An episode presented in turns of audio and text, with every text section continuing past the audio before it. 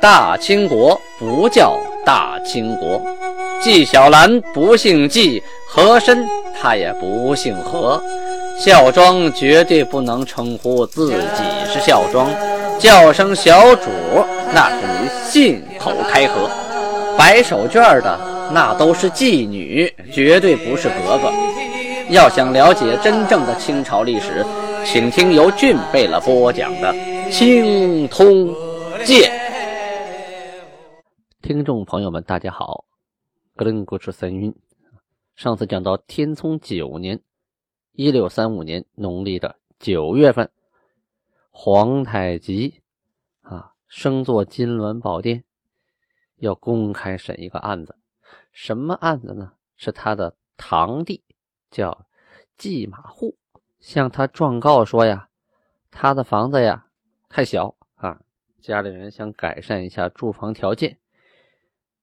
旁边隔壁呢，杨古丽啊，搬到大房子去了，生个小院子。哎，他就想呢，搬到杨古丽原来不住那宅子去，就托这个杨古丽的弟弟谭泰呀向韩禀报。这个谭泰呢，向着他哥，就把这事儿给压下去了。后来呢，这个季马户啊，又托图赖还有阿哈尼堪向韩来禀报。可是这两个人呢，也给压下不说了。这个阿哈尼堪呐是满语啊，阿哈是男人的意思啊，成年的男子。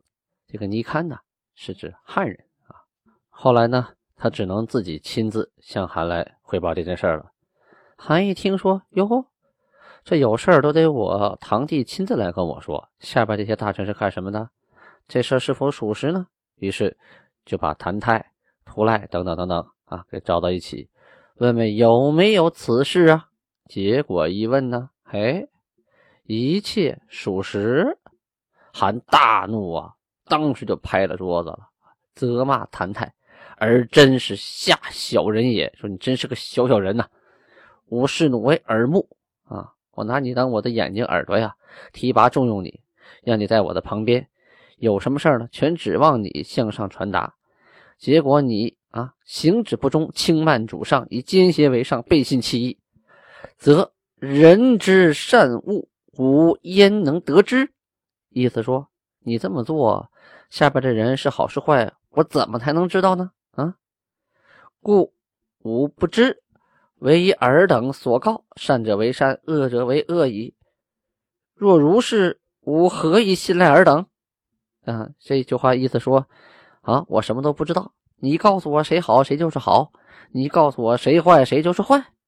照这样的话，我还能信得了你们吗？季马户系五叔父之子，尔等尚且徇私庇护，不将其言上奏，致属下小民怨苦之事，吾何以得悉？意思说，我叔叔的孩子，我堂弟呀，啊，他有事想跟我说，你们都给拦着不上奏。那下边小老百姓要是受到什么疾苦，有点什么恩怨想向上汇报，那不更没戏了吗？我这一辈子我也别想知道啊！你们这样做还了得呀？啊！你们恃强凌弱，绝对称得上是邪恶之徒也呀！此种人，吾恕不迁就。说完呢，把谭泰送交了刑部开审。啊，刑部这些按章按法审完以后啊，说罚谭泰银子一百两，让他远离韩，永不录用啊。发配边疆去了，罚图赖银子五十两。阿哈尼堪按常罪处置。同时呢，这里还有一个人，这个季马户的兄弟啊，叫巩阿代。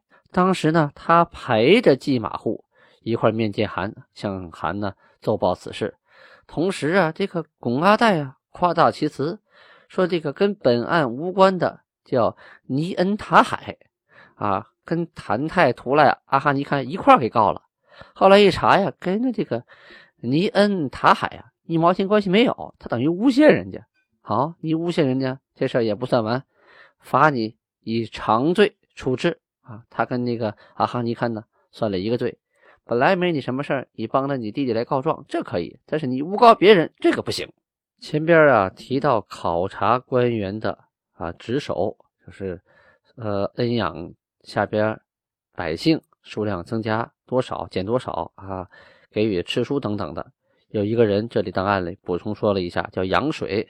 最后核查民丁增减时啊，他的祖父杨于卫啊，于民丁劳苦之时，培养这些呃下边的老百姓，管辖了七年，比原来的数目增加了丁一百六十一名，堪称可嘉。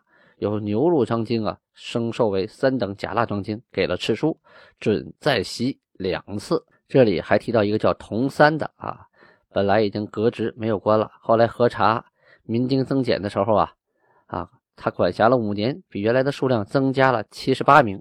虽然增加的不多，但是呢，革职之后啊，效力勤勉，堪称可嘉，就提拔授为三等甲腊章京，再给了敕书一道啊，准袭两次。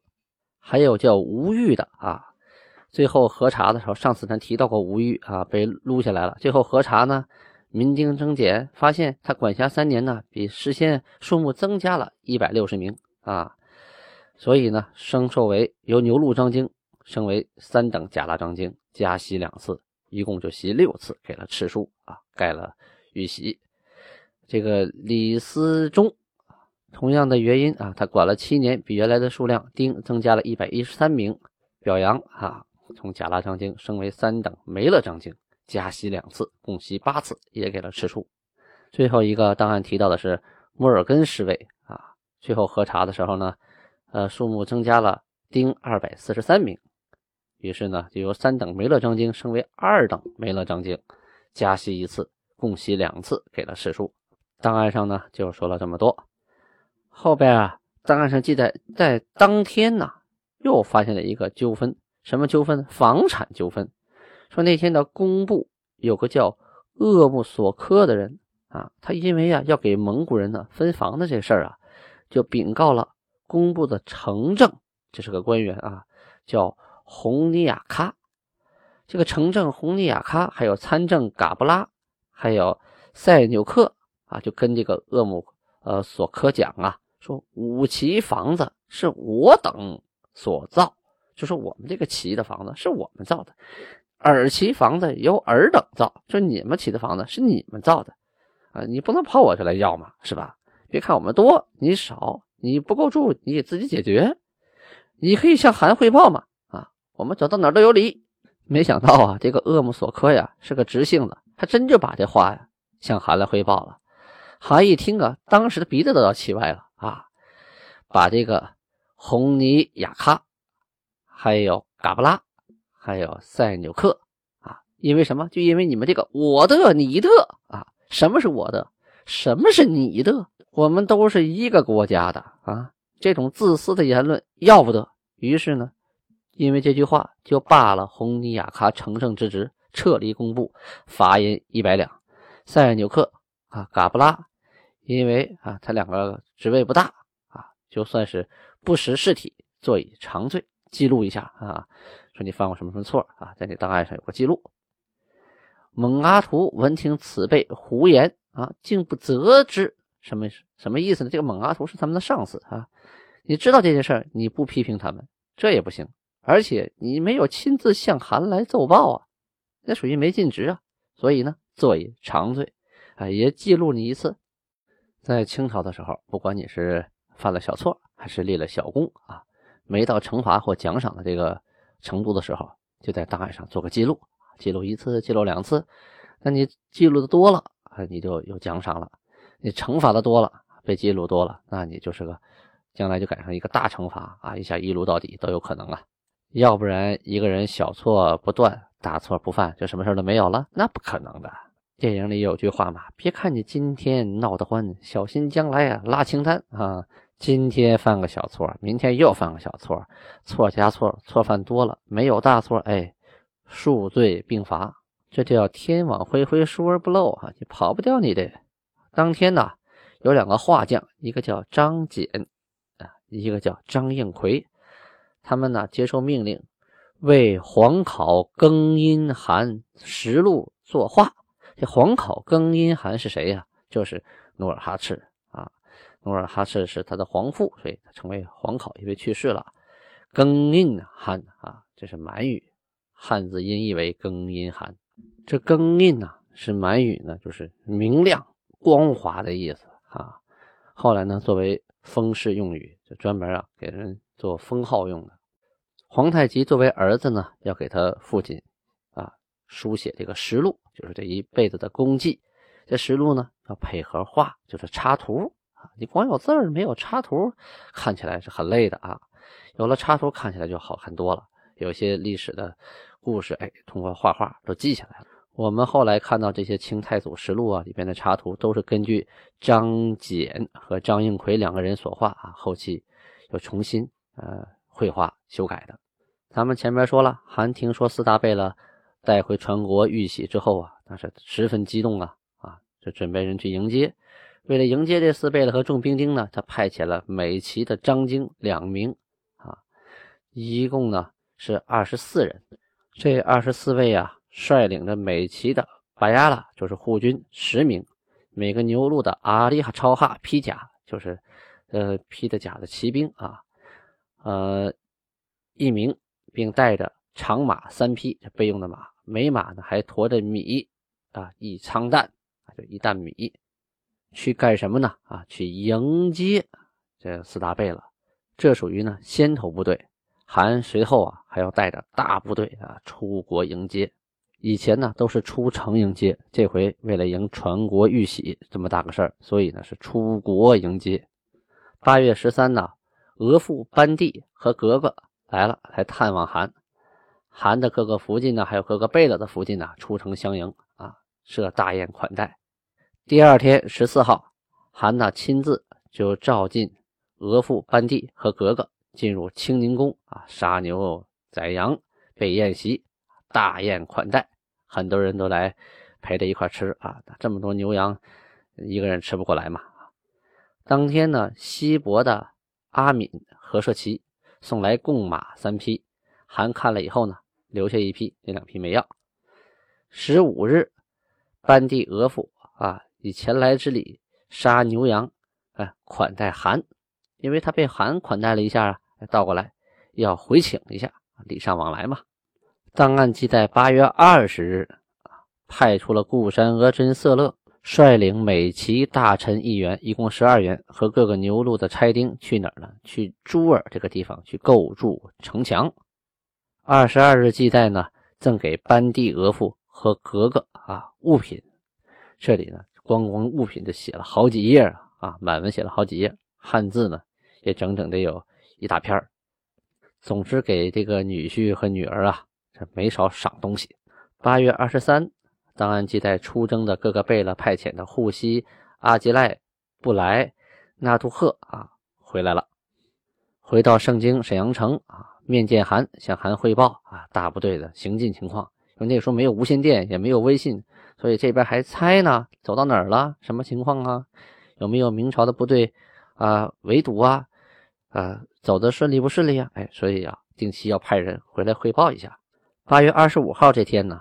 祖泽润，因为他的兄弟祖可法跟他的七弟，也就是小舅子，俩人打架，哎，打架打的是不可开交，谁也不服谁，怎么办呢？就被审了。被审呢，觉得自己冤枉，受屈了，于是呢，上诉。上诉到哪儿呢？上诉到韩这来了。韩说啊，因碍于额驸和硕图妻啊，就格格啊，就是这个。何世图的妻子是我们家格格嘛，碍于情面啊，就断于免罪吧，就是看格格面子啊，不罚了。于是呢，就罚和硕吉尔哈朗贝勒银子二百两，罚城正索海郎丘额驸多尔济孟乔芳高洪忠银子各五十两，罚参政罗奇马拉西侍卫摩尔根银子各三十两，罚启新郎尔克图银子十五两。二十六日档案记载呀，驻防在海州和耀州的叶乐慎、叶克、烈烈浑，还有乌鲁喀这四位大臣呢，啊，在巡逻的时候遇到了民国的一艘捕鱼的大船啊，于是追上去跟船上人打了起来。当时船上啊有个不服的，领头跟他们打。最后这人被杀掉了，剩下六个举手投降，都被生擒活捉啊，带到了盛京城等候发落。咱们话分两头，再说西征的四大贝勒，这四贝勒得了宝玺之后啊，返回的途中啊，一路上没少征战。离开沙河铺之后呢，就派遣硕队、苏拜、嘎达婚，还有塔尔布四个人带着书信啊回去。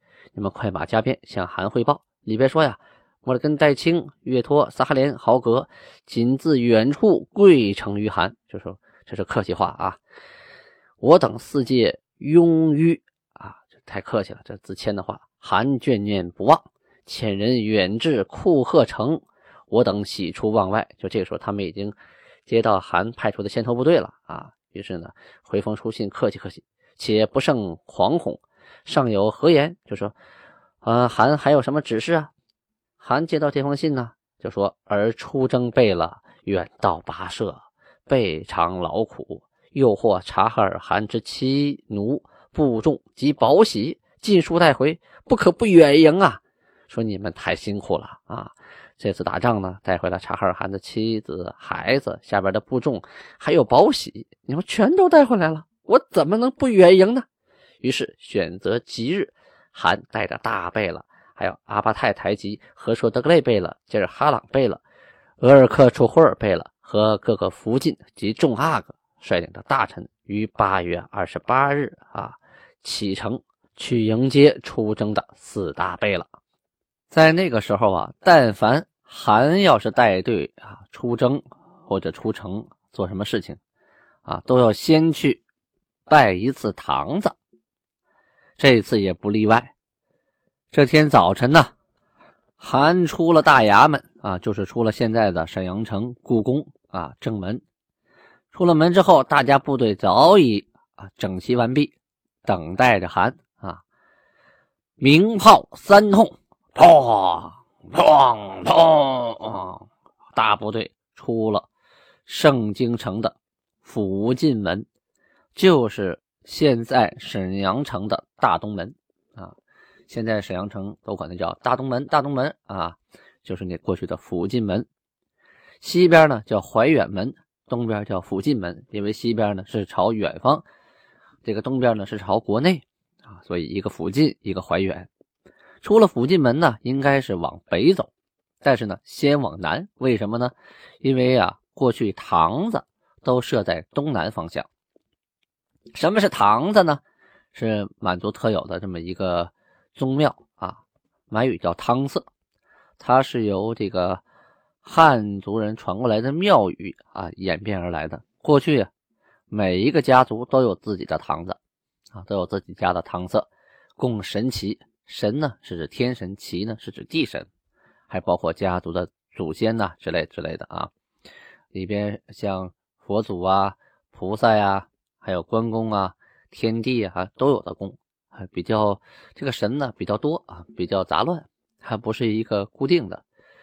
努尔哈赤带兵打仗啊，征服一个部落，第一件事就是灭了你们家堂子啊。都征服完了，所有的堂子都灭了，就剩他们这一家了。所以整个金国现在就剩一个堂子了，在哪儿呢？在大东门的东南方向，堂子街啊，就是由于堂子才起名叫堂子街。但是现在这个堂子已经找不到了，什么时候拆的不知道了。大概地理位置呢，就是现如今的四六三医院。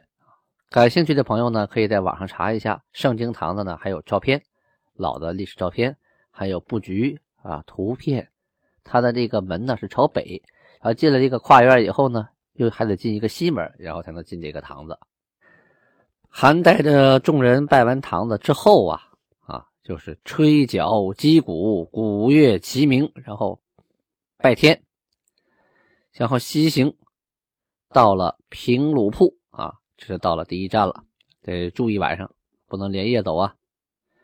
当天晚上啊，出征的四个贝勒。派遣的礼部丞正叫萨比干、吴巴海，还有布喀，就抵达了这个地方啊，跟韩碰头了，向韩禀报说，军中诸将将于九月初五日抵达胡浑啊，胡浑是个地名，就说我们预计九月初五到那儿。韩一听心里特别高兴啊，好啊，这没几天了，我们九月初五也一定赶到。